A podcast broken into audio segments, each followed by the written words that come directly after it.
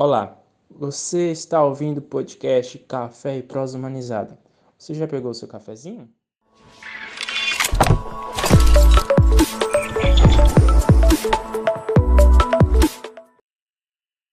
Olá, meu nome é Tércio e estou com minhas colegas Gabriela e Janaelma. Somos estudantes do curso de Direito pela Universidade Federal do Tocantins, em conjunto com o grupo de extensão Teoria e Prática Humanizada em Direito e Gênero, e com orientação da professora Graziela trataremos a respeito da violência doméstica patrimonial. No episódio de hoje, abordaremos a perspectiva da primeira delegacia especializada em atendimento à mulher, DEAN Palmas, com a participação da doutora Lorena. Delegada, inicialmente gostaríamos de saber qual o papel da delegacia especializada no atendimento à mulher.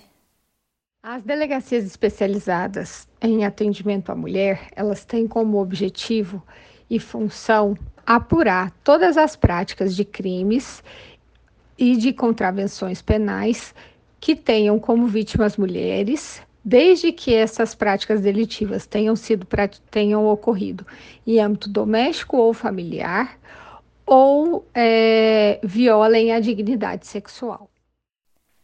Além da mulher, quem mais pode receber atendimento na DEAN? Apenas as mulheres podem receber atendimento na DEAN. É, Para os outros grupos, existem as delegacias de vulneráveis, né? Que são delegacias que atendem um público ampliado. Quando a mulher é vítima de violência doméstica, ela tem que procurar imediatamente a delegacia de polícia? Quando uma mulher é vítima de violência, o ideal é que na, naquele instante ela acione a polícia militar através do número 190. Se não for possível fazer esse acionamento, né, ou caso é, a, a, polícia militar não possa comparecer de qualquer forma, né, para conduzi-la e até na maioria das vezes conduzir o, o agressor para a delegacia, o ideal é que ela procure atendimento na Polícia Civil o mais rápido possível, né? Primeiro para resguardar a vida e a integridade física dela, né? Esse atendimento é muito importante.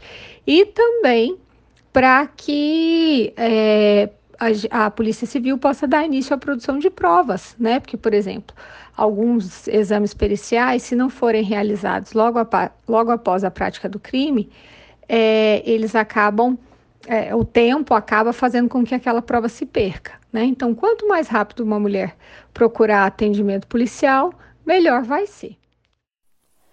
Durante a pandemia, houve número expressivo de denúncias acerca da violência doméstica patrimonial no âmbito da delegacia especializada no atendimento à mulher? Durante o período de pandemia, o que nós percebemos, pelo menos aqui em Palmas, é que houve é, um aumento da subnotificação.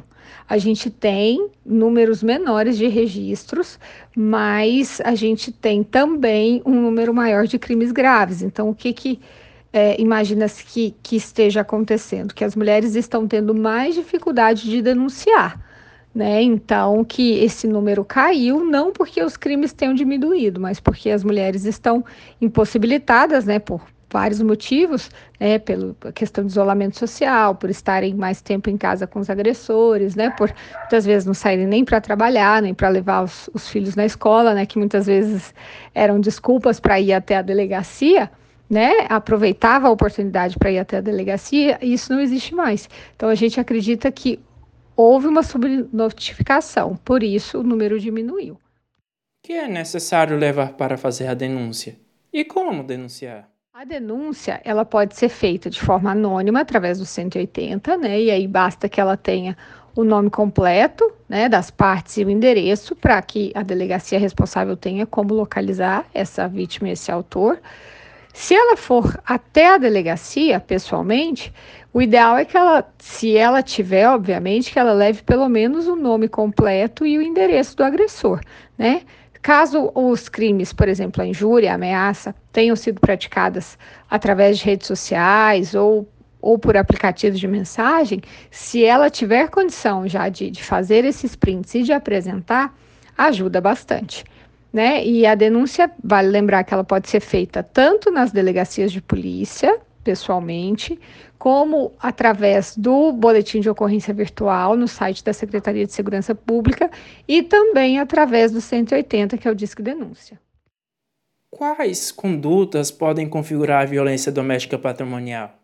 Pela Lei 11.340, a violência patrimonial é toda e qualquer conduta que configure retenção, subtração, destruição parcial ou total de objetos, instrumentos de trabalho, documentos pessoais, bens, valores, direitos ou recursos econômicos né, da mulher. Então, de, dentro desse, desse rol, a gente tem alguns tipos penais que podem ser encontrados. Né? A gente tem o crime de dano, a gente tem o crime de apropriação indébita, né? São dois exemplos de, de condutas que configuram é, violência patrimonial. Como é feita a intimação do agressor? A intimação do agressor pela delegacia, ela em regra é feita presencialmente. Né? Os agentes de polícia vão até o endereço em que ele pode ser encontrado, entregam para ele a, a, uma via né, da intimação, pegam a assinatura dele na outra e ele fica informado que ele deve comparecer à delegacia no dia e horário marcados. Doutora Lorena, quais os dispositivos legais que amparam as mulheres em situação de violência doméstica patrimonial e quais as medidas protetivas para coibir esse tipo de violência? A Lei 11.340, ela traz alguns dispositivos que objetivam proteger o patrimônio da mulher. A gente tem no inciso 5 do artigo 22, a, como uma das medidas que pode ser determinadas para o juiz dentro né, das medidas protetivas de urgência, a prestação de alimentos provisionais ou provisórios. E no artigo 24, a gente tem o seguinte texto: que para a proteção patrimonial dos bens da sociedade conjugal, né, ou os, os bens de propriedade particular da mulher, o juiz pode determinar restituição de bens indevidamente subtraídos, a proibição temporária para celebração de atos de contratos né, de compra, venda, locação, a suspensão das procurações conferidas pelo ofendido ou agressor e a prestação de calção provisória, né, mediante depósito judicial. Todas essas medidas, elas visam proteger, né, o direito patrimonial das mulheres. Qual a pena aplicada à violência patrimonial? Quando a gente se refere às penas, né, atribuídas à violência patrimonial, a gente tem que considerar primeiro que ela por si só não é, é ela não é uma conduta típica ilícita, né? Então a gente tem que procurar dentro do Código Penal os tipos que se amoldam ali. Então a gente tem, por exemplo, crime de dano, né, que tem no CAPT uma pena de detenção de um a seis meses, né? O dano qualificado, né, que pode ser com emprego de violência ou grave ameaça, dentre outras coisas, que é de detenção de seis meses a três anos. A gente tem também a apropriação indébita, né, que a pena varia de, reclu é, de reclusão e varia de 1 a 4 anos. Então, a pena para violência patrimonial vai depender muito do tipo penal em que o, que o autor incorrer. Por fim, como a senhora vê a Lei Maria da Penha?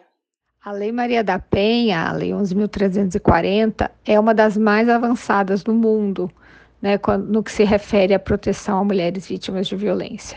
Ela traz inúmeros mecanismos de proteção, ela trouxe para a sociedade a crença né, de que não existe mais a impunidade, porque antigamente os homens violentavam, agrediam as mulheres e na maioria das vezes ficavam impunes e isso essa essa sensação de impunidade diminuiu muito com o advento da Lei Maria da Penha, o que é muito importante, né? Quando a gente fala em, em prevenção é, a crimes praticados contra mulheres.